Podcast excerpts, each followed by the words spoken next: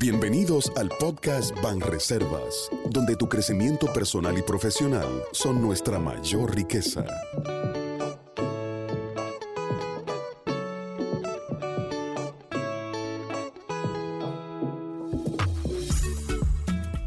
Bienvenidos a todos al podcast Banreservas. Hoy, Luis Miñoso y quien les habla, Pamela Rodríguez, estaremos conversando con un grandioso periodista de economía en la República Dominicana, el señor Jairón Severino, director del periódico El Dinero. Sin duda, Pamela, hoy vamos a tener una conversación interesante con el amigo Jairón Severino. Vamos a hablar de economía, de sus conocimientos, de su experiencia en este importante segmento del periodismo especializado que es la economía. Vamos a hablar de todo, vamos a hablar de economía popular, vamos a hablar de términos importantes, de qué hacer para mejorar y continuar siendo un ente económicamente estable. Hola Jairón. Hola, hola, la verdad que me siento muy satisfecho, feliz, honrado de compartir con ustedes, Luis, Pamela, y gracias a los que siguen estos podcasts del Reservas. Tú sabes que es interesante un periodista entrevistando a otro. sí, es cierto. Eh, nosotros no estamos acostumbrados a que nos entrevisten. Es así. Nosotros hacemos las preguntas. Pero hoy le toca a usted. Sí, sí, bueno, pues gracias, gracias por el honor. Aquí estoy. Bueno, Jairón, entonces háblame un poco de ti. ¿Por qué entonces tú eliges específicamente el periodismo económico y financiero? Qué interesante pregunta. Eh, la pregunta tendría que remontarme a un poquito más de 20 años, hace más de 20 años que eh, decidí ser parte del periodismo escrito. Recuerdo que aún no había terminado la carrera en la Universidad Autónoma de Santo Domingo cuando ingreso mediante concurso al periódico El Caribe. Y de una vez entro a la sección de economía eh, de ese periódico prestigioso de este país. Así que cuando comienzo a empaparme de lo que realmente es la economía, lo interesante, lo fundamental y lo transversal que es en la vida del ser humano, me doy cuenta que caí en el lugar indicado. Porque la economía tiene que ver con todos nosotros en cada instante, en cada momento. Inclusive digo que los seres humanos somos entes económicos, inclusive cuando estamos durmiendo. Usted duerme y en ese momento usted es un ente económico porque está haciendo alguna interacción económica, alguna interacción, alguna transacción. Usted duerme y usted está utilizando energía eléctrica en ese momento. Usted tiene un abanico encendido, un aire acondicionado, usted está utilizando una cama eh, que en un momento determinado generó empleos. Entonces, por eso que digo que la economía es tan importante y tiene que ver inclusive hasta con el estado de ánimo de las personas. Decidí por esta área interesantísima, apasionante del periodismo, y realmente no me equivoqué. Me encanta, me encanta el periodismo de economía y de finanzas. Jairon, a mí me da la impresión de que los dominicanos conocemos poco de estos términos de finanzas. Eh, incluso habría que ver qué tan amplia es la población que acude a, leer las económicas de, un, diario o ver un periódico especializado como El Dinero. ¿Qué tú opinas eh, del conocimiento? que tiene la gente sobre estos temas? Mira, hay una deuda histórica, creo que del país, y cuando hablo del país hablo de quienes han gestionado este Estado durante toda su historia. El dominicano solo se acuerda de la economía cuando tiene los bolsillos vacíos y cuando le suben los precios. Solamente ahí. Le subieron el pasaje, se acuerda de que la economía es importante. Va al colmado a comprar algo, se acuerda que la economía es importante. Cuando tiene el salario que no le alcanza, se acuerda que la economía es importante. Entonces, bueno, yo creo que de las principales muestras de cuán importante es la economía es ver cómo se maneja una ama de casa en este país. Las amas de casa posiblemente son las que mejor practican la economía de este país. Son las que gestionan, las que administran, porque uno de los principales problemas de la economía es gestionar la escasez. La escasez es el principal problema y reto. Sí, sí, porque en abundancia todo es bueno. En abundancia todo es bueno. Sin embargo, en abundancia, si no, se, si no te planificas, también tiene problemas. Claro. Entonces, la economía tiene que ser bien utilizada y bien captada arriba y abajo. Por eso es que yo digo que si hay una, una falta de conocimiento o de interés en conocer a profundidad los términos que se relacionan con esta materia tan importante para nosotros, es justamente por esa deuda histórica que, tienen, eh, que tiene el Estado y además porque, por ejemplo, desde las mismas escuelas de comunicación, los periodistas no tienen acceso a conocimiento, por lo menos básico, de economía. En mi caso, por ejemplo, es porque ya he hecho maestría y uno pues se va eh, eh, entrenando. Pero en, e- en economía, en la carrera de, de comunicación, por ejemplo, solo hay una materia de economía, introducción a la economía. Sí. Y, no- y no debería Es ser así. así. O sea, eh, eh, llega uno al mercado laboral sin saber lo que es el PIB, la inflación, déficit, exportación, superávit. No sabemos sacar bien un porcentaje, no sabemos lo que es una ponderación.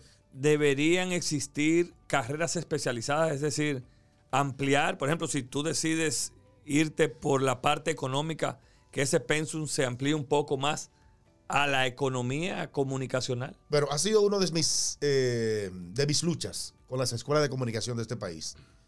El, si no, si, hay otras escuelas en otros países que tienen mención, mención, o sea, periodismo, mención economía y finanzas. Aquí deberíamos tener eso porque eso habla, eh, eso mejora la educación y la interpretación de la realidad. De una manera más holística, el profesional sale al, mercado entendiendo la realidad. Si bien nosotros quizá no podemos aspirar todavía a que haya una especialización, pero sí por lo menos que haya una materia o dos o tres de periodismo de economía y finanzas.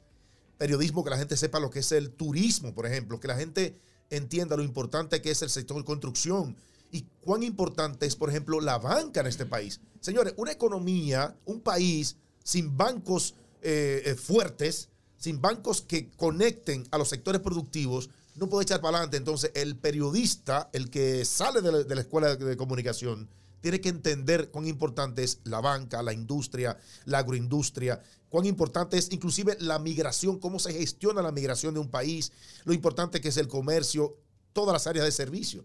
Entonces, esos son eh, aspectos, son aspectos que el que sale de una escuela de comunicación debería por lo menos Claro. eh, tener conocimiento básico de eso. Entonces, ¿tú crees que tú has encontrado un nicho aquí en República Dominicana en el periodismo de economía? Justamente ha sido así y es tan así porque el periódico El Dinero, gracias a, a Dios, a los profesionales, al apoyo que hemos recibido de los empresarios que están backstage, ¿verdad? También manejando eh, este, este importante proyecto y por supuesto a, las empresas, pues han entendido que este país, siendo inclusive la economía más importante de la región del Caribe y Centroamérica, eh, debía tener un medio especializado también, que se dedicara a publicar algo más allá que notas de prensa, algo que vaya a analizar las estadísticas a, a profundidad, porque los tomadores de decisiones a veces necesitan esa luz, ese extra, para ver un poquito más allá del simple dato seco. Jairon, hay una pregunta que siempre escucho en, en la población, en la gente. Escúchame, Pamela, que va de la mano de- del desconocimiento de la gente, que hay muchísima gente que no sabe eso. Y los términos siempre los comentan. Sí. Y es que cuando la gente empieza, y que la inflación, que las canastas familiar, que la tasa del dólar, ¿cómo todo esto incide en los precios? ¿Qué significa estos términos? ¿Sabes que me, me- me encanta explicar eso eh, cada, vez, cada vez que me preguntan? eh, la, gente escucha que el IPC fue de tanto. El Banco Central informa que el IPC fue de eh, 9.48 anualizado. ¿Qué es eso? ¿Con qué se come eso? ¿Con qué se come que el IPC, eh, el índice de precio al consumidor, indicó que la inflación en los últimos 12 meses fue de 9.48? Bueno, bajó a 9.40 y algo ahora. Eh, importante eso, porque está un poco cediendo la inflación y hay que explicar a la gente por qué está cediendo también la No inflación. está en dos dígitos la inflación. No está en dos dígitos, Gracias a pero Dios. está, está muy cerca y yo creo que Dicen el Banco Central, está picarita. eh. pero va a lograrlo. Claro. Ahora bien, señores, esto de los precios, lo primero es que la inflación es un aumento de precios. La inflación no es mala y no es buena, todo depende. Las economías deben tener inflación de manera normal, natural. Se estima que más o menos una inflación entre un 2 y un 3% para economía como la nuestra es normal y es correcto, porque la inflación también genera interés para los inversionistas. Cuando hay una caída generalizada de precios, por ejemplo, que es una deflación durante por lo menos dos trimestres seguidos, entonces eso desincentiva la inversión, desincentiva a que las empresas produzcan, porque si los precios están cayendo, yo no voy a producir. Y eso genera entonces algo que es peor, que es desempleo. Porque las empresas tienen que votar empleados, tienen que salir de empleados. Entonces, la deflación es tan mala como, la, inflación. la inflación eh, eh, eh, abrupta. Por eso es que la inflación en términos normales, 2, 3%, es lo normal, es lo básico, porque genera interés para que las personas, las empresas, inviertan. Además, si tú sembraste un producto X, el que sea, tú necesitas venderlo a un mejor precio que el que, porque tiene que cubrir costos y tiene que ganar algo para seguir produciendo. Entonces la inflación es normal. Ahora bien, cuando hablamos, por ejemplo, de canasta eh, familiar, Familiar. familiar, la gente piensa en canasta familiar solamente en arroz, habichuela, carne. No, la canasta familiar también incluye las telecomunicaciones, educación, alquiler. el alquiler, salud. Entonces, hasta ahora, por ejemplo, el Banco Central eh, tiene unos 200 y pico de productos que los eh, monitorea dentro de esta canasta. Entonces, ahí que viene, eh, ahí de que viene el índice de precio al consumidor. Eso es un promedio. Hay productos, por, por ejemplo, la gente se queja, pero no es posible, yo no creo en esos datos. No creo en esos datos. No, tiene que creer porque el IPC es un promedio. Es un promedio ponderado de todos los productos que están analizados dentro de esa canasta de productos y servicios que el Banco Central incluye dentro de la canasta. Entonces, ese promedio, si le da 9.40% analizado ahora, es porque posiblemente hay algunos productos que subieron 20 y otros subieron 5. Entonces, viene el asunto del promedio eh, ponderado. Por eso es que la gente tiene que eh, entender esto como un promedio. El IPC es un promedio, es un índice de precios al consumidor. Agregarle a la pregunta de Pamela, cuando me hablan de crecimiento económico, hemos venido so- viendo un crecimiento, gracias a Dios, en la región sostenido. Sí, sí, sí. Pero la gente se va a lo personal. Y dice, ¿cómo es que me hablan de crecimiento? Explícale a la gente que, cómo se mide el crecimiento económico de un país. Miren, hay, hay, es bueno que cuando vemos el, el informe de la economía, hay eh, una lista de cuentas de sectores. Cada sector se mide de manera separada. Y al final, o sea, el sector, por ejemplo, eh, servicios, el sector eh, industrial. Ah, en- dentro del sector servicio está comercio, está telecomunicaciones. O sea, fíjate como hay una división y una subdivisión hasta llegar entonces a ese producto total que es el PIB. El PIB es un acumulado. eh, en, en- economía, en economía hay eh, bueno, varios tipos de variables, pero hay dos principales. Unas que son acumulativas, como es el caso de- de- de- del PIB, y otras que son que se cortan en el momento, como es el IPC, por ejemplo, la inflación. Entonces, en el caso del Producto Interno Bruto, lo que hacen las autoridades es sumar la cantidad de bienes y servicios que el país produce en un periodo determinado, que generalmente es un año. ¿Y cómo sabe el, el, eh, el- el que mide, en este caso el Banco Central, cuánto crece el PIB? Bueno, porque compara lo que pasó en el año anterior con lo de ahora. En el año 2020, por ejemplo, el PIB se cayó menos 6.7%. Sin embargo, en el, en el año siguiente, en el año 2021, crecimos tanto que fue suficiente para recuperar la pérdida de 2020 y recuperar unos casi cuatro puntos porcentuales más en el año 2021 respecto entonces a 2021. Entonces, fíjese cómo, eh, eh, vamos a poner un ejemplo de, de la casa, nuestra casa, nuestra casa. Cuando hay tres personas que trabajan en nuestra casa, lo que producimos todo es el PIB de esa casa. ¿Y qué pasa si uno de esos, de esos tres pierde el empleo? Bueno, el PIB baja en la casa. Entonces, si le aplicamos lo mismo al país, es, la, es el mismo ejercicio. Es el mismo ejercicio. Es el mismo ejercicio. Estoy hablando en términos llanos para que los amigos Claro. que nos es. escuchan más o menos entiendan. O sea, lo que pasa es que el medir el PIB de un país es un poquito más complicado, Claro. eh, más complejo, porque ciertamente hay que seguir con ciertas... Hay, se- hay que segmentar más. Esa- claro, son, Ay, son muchos sectores que hay que... Jairo, como tú estás hablando llano, vamos a sacarte un poquito de tu zona de confort. Vamos a hablar más. Y tú eres un hombre, ¿verdad? De, de mucho conocimiento popular. Ay, Dios. Nosotros hemos hecho una listica aquí de algunos refranes. Ay, ay, Y ay, yo ay. quiero que tú me digas qué tú piensas cuando yo te, te hablo de, de- de uno de ellos. Son, son poquitos, ¿verdad? Porque no todo es... Nunca me había pasado esto aquí. ¿Eh? No. A mí nunca me había pasado lo que te voy a Ah, bueno. Vamos a ver, ¿qué, qué tú piensas cuando te dicen, eh, Jairo, lo barato sale caro? Cortico, ¿eh? Los baratos de la cara. Bueno, Ajá. eso es cuando una persona eh, se fija solamente en el precio de una cosa para adquirirla. al final puede estar comprando tres veces en un solo periodo. Eh, por ejemplo, si tú tienes que gastar eh, 100 pesos durante un año por comprar una cosa, fácilmente vas a terminar gastando 300 comprando Es eso decir, que mismo busque, tres eso, veces. que, que busque más opciones. Claro, busca más opciones. Usted no puede decidirse por la primera opción nunca. Y lo barato sale caro es eso, justamente. Grano a grano se llena la gallina el buche. ¿Qué es eso, Jairo? En, en- en la, en la cultura económica de Jairo. Severino. Para mí, eso se define con una palabra: Ajá. optimismo.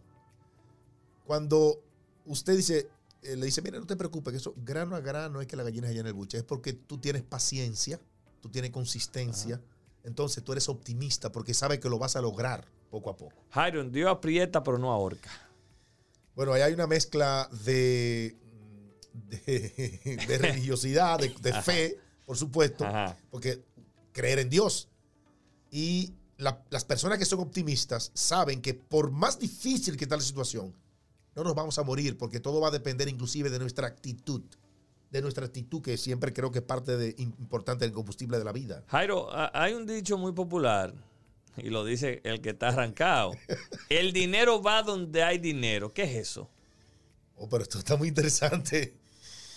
Bien, lo que pasa es que el que tiene dinero tiene la capacidad de invertir, de reinvertir. Ajá.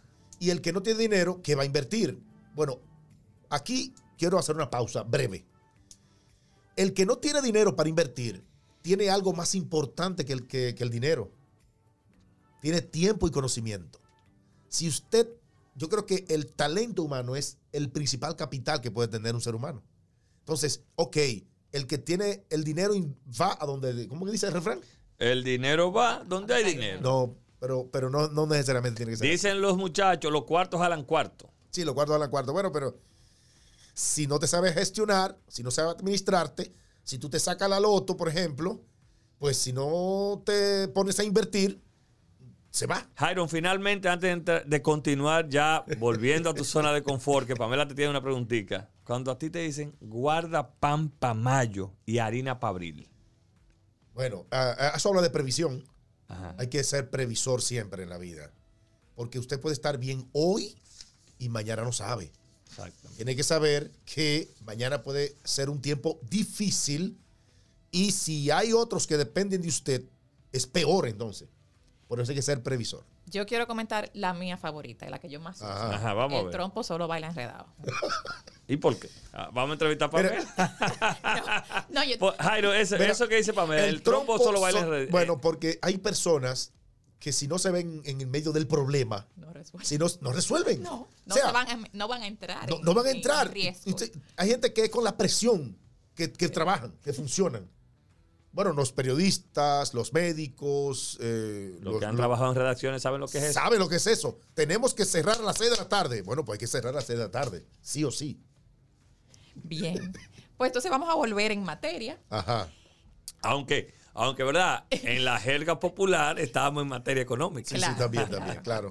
¿Tú crees, que, Excelente, ¿eh? ¿Tú crees que es posible manejar buenas finanzas sin saber mucho de economía, de todos esos términos que tú has estado hablando? Mira, ¿Crees que es la- posible? eh, yo creo que es posible, siempre es posible, pero, pero para eso hay que utilizar el sentido común. Eh, porque cuando una familia, señores, yo conozco personas que no saben leer ni escribir y, si- y son empresarios y comerciantes de éxito, pero tienen una, una habilidad increíble para manejar los negocios, para saber que no pueden gastar más de lo que le entra. O sea, el ingreso debe determinar tus gastos para no vivir eternamente en déficit. O sea, siempre se puede. Y, señores, los primeros homínidos, por decirlo así, en términos, ¿verdad?, un poco antropológicos, antropológico, eh, fueron administradores inclusive de, de- de- de su pedazo de tierra, de, lo que, de, lo que, de lo que producían. Comenzaron inclusive a almacenar. Ya eso Provisiones. e- era, era exactamente, estaban, estaban previendo. Entonces, se puede gestionar, se puede, siempre que utilicemos el sentido común. Hablando de eso, y, y, verdad, dándole continuidad, como decimos los comunicadores, a la, al diálogo, ¿qué es lo recomendable, Jairon? Es decir, no comprometer mi salario completo al mes, pero ¿qué es lo recomendable de una persona que gane X salario gastar? ¿Qué, qué ustedes los que tienen esos conocimientos aconsejan? Hay, hay gente que dice, bueno, yo gano salario mínimo, no puedo ahorrar. Eso es mentira. Eso es mentira. Por supuesto que tus gastos van a depender mucho de tus ingresos. Eso es así. Mientras más gasta, más compromiso tú asumes. Y mientras más gana, más gasta. Y eh, por eso mismo. Entonces, mientras más ganas, tú tienes que, que saber que si no te gestiona correctamente, yo hablo mucho de la palabra gestionar. Tú tienes que gestionarte en lo personal para tener éxito. Entonces, una persona que tiene eh, un salario básico. Vamos a, poner, vamos a poner un salario de 100 mil pesos, Iron, para poder tener un equilibrio de, ¿verdad? Sí, no sí. tiene casa propia. No, no. ¿Qué es lo, lo recomendable? Con un salario de 100 mil pesos, usted puede ahorrar inclusive entre 20 y 25 mil pesos mensual. Y con un salario de Sí. 25 mil. 25 mil, 35 mil pesos, que No. es el salario, vamos a decir, promedio. El- pero eh, terminemos con lo de 100 mil. Ok. Sí, sí, porque Sí. te la pusiste duro, Pamela, pusiste- eh, ese cálculo es un cálculo duro de la 100 a realidad. 25. O sea, Dame la realidad. sí, sí, y voy para allá, es cierto. Pamela tiene razón. ¿eh? Pues Sí, vamos, sí, sí, vamos, sí. vamos a Sí, analizar pero, ese pero, caso. pero- pero va- va- vamos también. Porque 100 mil pesos ya es más No, no, no, menos- no, pero cuando yo hablo de bien. 100 mil pesos, casi nunca. Es que, es que, es es es Luis ya no, ya Luis No, no, es- no, no. Ya está a otro Es nivel. que, es que mancom- es que un- es mancomunado, porque aquí no nos olvidemos que los salarios en la casa son mancomunados. Ah, bueno, sí, sí. También. sí, sí, Son también. mancomunados. Entonces, una pareja que gane 50 mil pesos cada uno, Sí, que, ya, un que un- son 100 mil. son 100 mil. Bueno, seguro que, seguro, esto es un consejo que les voy a dar, señores, atiendan. Hay personas que pagan 22 mil pesos de, de alquiler, pero vaya al banco, tome un financiamiento y pague, Eso al y, y préstamo. pague, eso, pague eso al préstamo. Ah, pero ahorre. Y, Ahorre. eh, Entonces, entonces, pero eh, señores, el, cuando usted financia un, un- un apartamento, una casa, usted está ahorrando también. Así es. Usted está invirtiendo en su En- futuro. Entonces, yo, por ejemplo, yo veo descabellado pagar 30 mil pesos de, de alquiler. Todavía, es que no es posible. Eh, eh, eh, es, que, es que tiene que pensar en que tú vas a durar eh, 10 años pagando un alquiler. Pero señor, pero en 10 años tú casi pagas tu apartamento, lo pagas completo. Todo depende, claro, de tus, de tus, eh, eh, de tus ambiciones. Pero, No, y de los sacrificios que eso implica. bueno, pero Porque hay que dejarse de dar mucho gusto para tú tener una casa Sí, propia. pero si tú importante. ganas 100 mil pesos y tú pagas 30 mil de, de alquiler, tú tienes 70 mil para qué? Para alimento, para salud, para transporte. Eso te alcanza. Te alcanza. Claro, algunas veces hay estrechez. Sí. Yo lo, yo lo estoy hablando al público general, no estoy hablando al que gana medio millón de pesos. ¿eh? Claro, no, porque- Estoy hablando al público general. Porque hay personas, señores, pregúntense aquí. Hay personas que ganan 15 mil pesos y 20 mil pesos al mes. Y están viviendo. Y han logrado ¿Eh? su casa, ¿eh? Y han, y Y han logrado su casita Claro. humildemente. Entonces, señores, eh, el- lo, lo que para Luis es una casa cómoda, Exacto. para, para otro quizá no. Pero tenemos que ubicarnos en la realidad particular de cada persona. Es que no todo el mundo gana 100 mil pesos en este país. El 80% de los dominicanos gana menos de 30 mil pesos, señores. Así es. Entonces, el salario promedio. entonces no podemos hablarle al 20% nada más. Hay que hablarle a ese 80% que gana un salario, eh, caramba, que no es el que se merece ni siquiera. Es así. La canasta familiar nuestra está, la, la canasta promedio nacional está casi en 40 mil pesos. Lo- Los famosos Quintín. Es, bueno, sí, el, el promedio, el promedio de la canasta por quintil. Entonces, si nos vamos al quintil 3, que viene siendo el promedio, entonces, señores, está cerca de 40 mil pesos. ¿Y cuánto gana la mayoría de los dominicanos? Menos de 40 mil pesos. ¿Cómo se hace? Bueno, porque como bien tú dices, hay salarios mancomunados en la, en la casa. Hay que la- ponerlo en la mesa, ¿eh? Claro, por eso la mujer, ah, eh, la mujer, el hombre, un hijo trabaja y eso alcanza. Tú pagas esto, yo pago lo otro y eso es lo que hace que la familia eh, alcance. Eh, yo, yo sé, yo sé que, yo sé que quizás esta, esta, esta respuesta mía eh, no es lo que tú esperabas, pero yo soy un hombre que tengo que hablarle al 80% No, de los pero, dominicanos. pero eso es correcto, pero Ah. vuelvo y te repito. En mi casa se ponen los dos salarios ahí. Ah, Y ahí se divide y se guarda. sí. Cuando hay para guardar, porque hay meses que, está- que la cosa está apretada. Bueno, pero yo hablo siempre de gestionar. No, pero, Y- y pero, cuando- pero, ahí, Jairon, una, una preguntita ya un poquito más, más en serio. Ajá. El que gana Ah, no era en 30 serio mil no pesos. El que gana 30 mil pesos, como dice Pamela. Que es la realidad Que, Sí, que- es la de, la realidad. de la masa. dominicana. vamos, vamos, el que gana 30 mil pesos tiene como que un inicial para una casa, para Sí. poder Para poder eh, eh, entrar eh, en un un- préstamo. en un préstamo. Entonces, ¿qué tú le recomiendas a ese? ¿Qué, eh, ¿Cómo, para no doble endeudarse, ese joven, esa joven puede lograr tener Sí. ese inicial guardado al momento de decidirse a comprar Mira, una casa? esa es una pregunta muy importante. Y eh, voy a hablarle en términos sencillos. Una persona joven, recién graduada, que gana 30 mil pesos, por ejemplo, pues no va a buscar el inicial, no va a tener disponible el inicial inmediatamente se gradúe ni trabaje. Tiene que cultivar la cultura, la cultura del ahorro. Planificarse, planificar en si tú no te planificas, si tú no te visualizas, si tú no haces un plan a un tiempo determinado, si tú no cronometras tu, tu vida financiera, tú tienes problemas. Entonces, tú tienes que ponerte un plan y dices, bueno, dentro de dos años yo voy a juntar, así que habla de dominicano, voy a juntar el inicial de mi casa. Entonces, ya saliendo un poco de los instrumentos de ahorro, vamos a hablar un poco de los instrumentos ahora de inversión, que también son instrumentos para ahorrar, en cierto sentido, y generar un poquito más de interés Sí. Eh, que una cuenta de ahorro. Entonces, ¿cuándo tú crees que es el mejor momento para uno invertir? Y dime si este es el momento ahora mismo el país para hacerlo. Bueno, eh, este es el mejor momento para invertir porque las tasas están interesantes. Recordemos que el Banco Central o los bancos centrales a nivel mundial han tenido que subir tasa de interés para contrarrestar la inflación En pesos. en pesos. Sí, oh, sí, sí, en pesos. En pesos. En pesos. tenemos, tenemos una tasa de interés atractiva para ahorrar. En este momento hay que ahorrar, hay que invertir. Claro que el mercado financiero dominicano ofrece muchas, eh, muchas ventanas, muchos productos para eso. Y el, el- usted, que quizá no tiene mucho, mucho conocimiento de qué es el mercado de valores, por ejemplo, vaya sin, sin eh, no, no le- no le dé pena preguntar.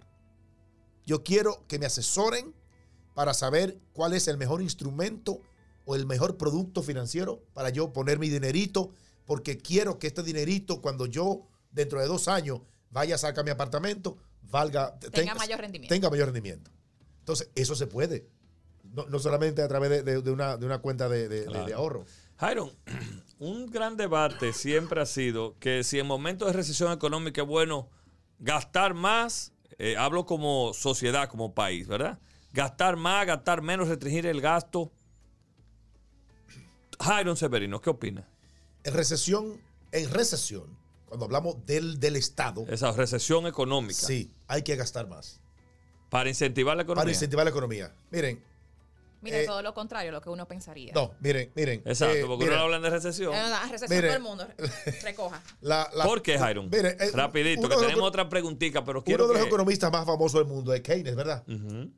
Y eh, eh, cuando Estados Unidos, recordemos los famosos años, felices años 20 de Estados Unidos, pero en el 29 vino el crack, vino el problema en Estados Unidos y bueno, el, famoso eh, crack de las bolsas en, en 1929. Bueno, pues Estados Unidos después, en el año, eh, en los años siguientes, en el año 39, entra en guerra. ¿Y qué pasó entonces? Bueno, pues que en esa década de los 30, el consejo que le dio Keynes, bueno, la- o la teoría de Keynes fue la que se aplicó para que el gobierno aumentara el gasto público. Aumentar el gasto público que en obras de infraestructura, porque eso genera empleos. Y si genera empleo, el que genera, el que tiene, el que, tiene el dinero va a gastar. Y el Estado entonces recauda impuestos.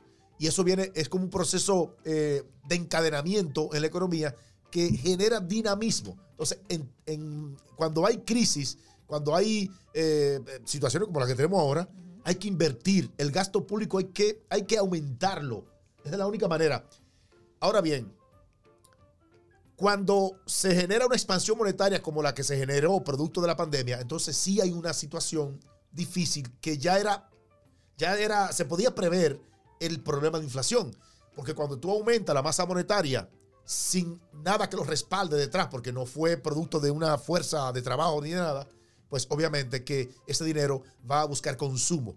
Y si no hay suficiente oferta, pues claro que hay una inflación. Y también hubo una combinación, producto de la pandemia, producto, un problema de oferta. Había todos los, todos los eh, todo transporte, logística, estaba todo paralizado, pues obviamente no había eh, disponibilidad suficiente en el mercado. Entonces, mucho dinero en poder de la gente, los gobiernos entregando subsidio eh, y apoyo, fase 1, fase 2, lo que sea, importante porque eso nos mantuvo vivos, pero después venía el golpe, que es justamente lo que tenemos ahora, inflación. Bueno, pues la inflación ahora ha hecho que los bancos centrales suban la tasa de interés y esa, esa tasa de interés nos nos motiva. Es, bueno que la gente sepa, a ahorrar. Cuando tú dices los bancos centrales, que no es exclusividad de República Dominicana, son los bancos centrales del mundo. No, no, el, mundo entero. O sea, el Banco Central tiene como función principal controlar la inflación.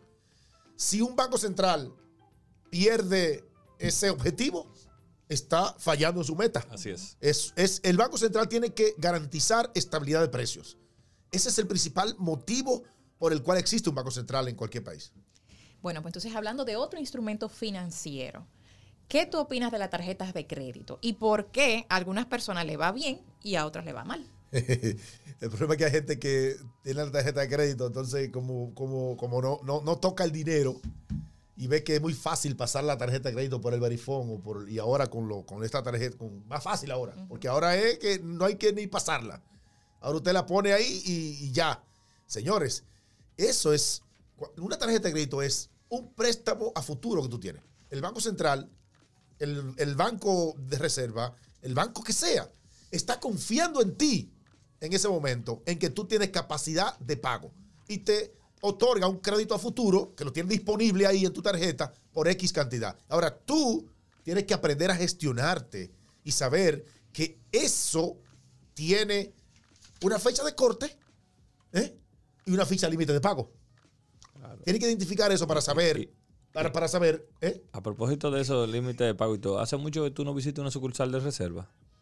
Ah, ¿Cuándo fue la última vez que tú, a una que, Tú sabes que yo me manejo vamos mucho. A, vamos a ver. Yo me manejo mucho por la, por la banca digital. ¿Y cómo tú eh, calificas la, la, la, la app de nosotros, del Banco Reserva? Es muy manejable, entendible. Aquí lo tengo. Eh, el, el, el, fácil Yo, por ejemplo, yo entro con mi huella a mí, con mi huella, porque eh, la seguridad es un, asunto importante.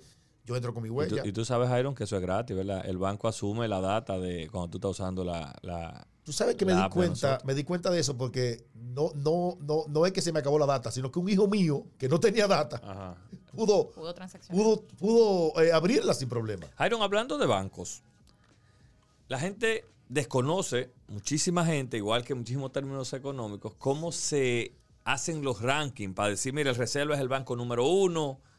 ¿Cómo, cómo se hacen los rankings de los bancos, Jairo? ¿Qué se toma en cuenta? Bueno, tú puedes, tú puedes hacer ranking de diferentes, por diferentes... Eh, eh, Cuando te dicen el mejor banco del país, ¿qué, ¿qué, se mide ahí? Bueno, tú puedes medir por el nivel de activo, ¿verdad? Y por activo, el banco de reserva es el principal, el banco más grande que tiene el país. Tú puedes medirlo por el banco que tenga la menor tasa de morosidad también. Tú puedes medirlo por, la, por el banco que te ofrece la, la mejor, eh, la mayor cantidad de, productos financieros para X o Y situación o solución. Tú puedes medirlo por, eh, por su capacidad de respuesta. Entonces, midiendo todo eso, dame los tres principales bancos en el ranking que maneja Jairo Severino. Banco de Reservas. En primer lugar. Banco de Reservas por, por, la milla. Sigue. por la milla. Eh, en segundo lugar, yo te pondría el Banco Popular. El Banco Popular es obvio. Y en tercer lugar, yo te pondría el Banco Comercial. Eh, yo pondría el BHD. El BHD. Ahí está, señor. En el ranking general, estamos el primero y en el de Hiron somos el primero. ahí no estoy midiendo solamente los activos. Estoy hablando, estoy hablando de otras variables que yo, que yo analizo en los bancos. Porque, por ejemplo, el índice de velocidad del banco de está por debajo del 2%. Sí. ¿Entiendes? Entonces, eso. En pasivo. ¿Entiendes? Entonces, si, va, si, vamos, si vemos entonces la, la, la, respuesta en tecnología, por ejemplo, yo creo que los, estos tres bancos están muy bien ubicados en, cuanto a, su con la anuencia de Pamela, ¿qué tan importante, una respuesta eh, breve, es el capital humano en una entidad financiera como el Banco de Reservas? Bueno, señores, eh, yo creo que si hay algo que uno tiene que decir que ha mejorado en el Banco de Reserva, y tengo que ser justo, señores, tengo que ser justo. Muchos bancos han entendido que si, si tú no tratas bien al cliente, si tú le das ese, ese cariñito, si tú, no le, si, tú no entras en confianza con el cliente, el cliente no se va a sentir cómodo. Y el Banco Reserva, ciertamente, que tiene esa modalidad. De hecho, me ha gustado mucho algunas transformaciones que están haciendo algunas sucursales ya, para que la gente se sienta inclusive como si estuviera en una sala. Con un turno. Un turno mate. Exactamente, eso mismo. Eso me ha encantado porque tú no estás en una fila como si fuera haciendo una fila para buscar una, una ayuda de alguien. No, no, no, no, no, no. Tú estás en una sala bien tratado, bien cómodo. Y algo también muy importante que, que me he dado cuenta eh, en, la, en, la, en la cuando visito el banco, que casi no lo visito, te digo. ¿eh? Que quiero hablar sobre por- eso. Porque yo, porque yo es por, es por internet que me funciona. Bueno, pero hay cosas que hay que hacerlo, Claro. que hay que hacerlo obviamente personal. Es que cuando yo entro, señor, hasta el vigilante que está ahí, y yo quiero felicitar, no sé, el, el que maneja eso en la parte de seguridad o Experiencia del eh, cliente. experiencia del cliente, hasta el seguridad Se proy. te da, te da eh, información, Sí, está empoderado. está empoderado. Eso yo creo que es fundamental. ¿Por qué tú crees que todavía hay tanta gente que visita las sucursales y no ya cambia hacia hacer transacciones ya como tú, por ejemplo, virtuales? Sí, digitales? eh, hay, un- hay un aspecto de cultura todavía. Eh, todavía hay una gran parte de la población que le tiene temor a la tecnología, le tiene temor. Eso es un proceso lento, señores. Cambiar de la banca, eh, eh, ¿cómo se llama? Persona a persona. eh, es, eso, eso es un proceso Presencial. presencial, es un proceso que no se, no se, no se toma un un tiempo corto. Eso, las generaciones, si no preguntémosle a los jóvenes, por ejemplo, los jóvenes van menos al banco. Así es. Sí. Porque los jóvenes ya se manejan Tú no ves que tú manejas todo por la... Por la en, en- en mi caso podría ser porque el tiempo no me alcanza para ir a una sucursal bancaria. Entonces, entonces me agilizo todo vía la app. Jairo, no nos podemos ir de aquí sin, sin volver un Ajá. poquito a la... A las perlas de la cultura popular a dominicana. las perlas de la cultura popular dominicana con astericos económicos. Tú sabes que el dominicano es muy ingenioso y cuando quieren definir algo, le ponen un nombre. Ay, ay, ay. Nosotros te vamos a hacer unas preguntitas para que tú me digas qué significa eso en términos económicos, pero llano, como ha sido esta conversación. Ya no, bueno. a ver. El arrancado. No tiene ni para beberse un maví. Cuando te dicen, yo estoy listo, ¿qué es eso? Y no listo de cansado. No, no, no, no. Estoy listo, mira. Eh, ni me llame porque yo no puedo ni salir de la casa. Atrás del último. Lo peor. La olla. La olla, Jairo. Estoy ardiendo. O sea, el que tengo olla es porque se está cocinando. Está bien. Se está No, sancochando. Ya, se está sancochando. O sea, Y cuando tú llamas a un amigo y te dice, aquí cogiendo una brisita, ¿qué es eso? Ah, oh. Eh, bueno, eso tiene posiblemente, pudiéramos interpretarlo. interpretarlo eh, No, no, en términos económicos, cuando tú estás cogiendo una brisita, Ah, ¿qué quiere bueno, decir te eso? Está entrando alguito. ¿Y el joseador qué es, Jairo? Ah, el que se la busca como sea. Ese logra el peso y el moro y como sea. En este país hay muchos pues joseadores. ese, ese debe ser el primer hermano del tirando para adelante. Tirando para adelante, sí. Tú sabes que hay mucha gente joseadora aquí, gente que, gente que tiene para adelante. Y hay una cosa importante. Yo creo que el dominicano tiene una capacidad importante de, de- de emprender. Aquí el, el dominicano emprende por cualquier cosa. Aquí el que no consigue su peso es porque es vago. Finalmente, Jairo, cuando te dicen a ti, ¿cómo tú estás? Aquí como el pan chiquito, ¿qué es eso? Nadie lo quiere. Nadie- ¿Eh? tú sabes. Pues, pues el que está como el pan chiquito no puede emprender porque no lo quiere, no puede hacer nada. Nada. Fíjate cuando tú vas ¿Y al qué supermercado. recomiendas a- un pan chiquito? Bueno. Yo- yo- yo no- resignación.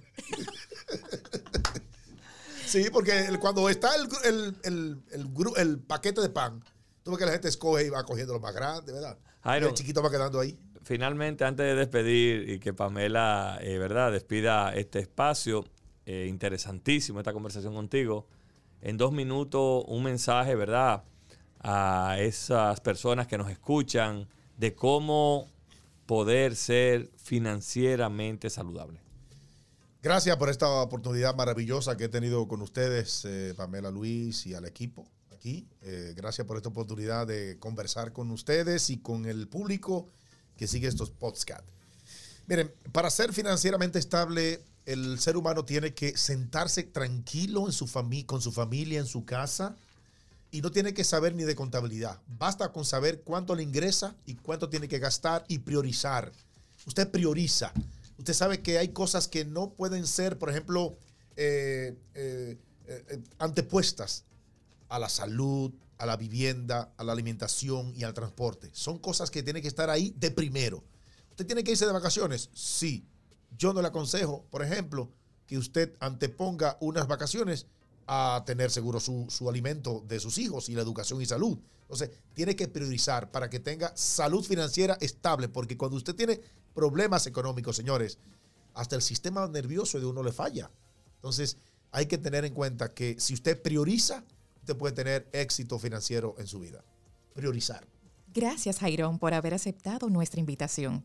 Y a ti que nos escuchas, recuerda que todos los contenidos del podcast Reservas puedes encontrarlo en nuestra cuenta de Spotify y YouTube. Será hasta la próxima entrega.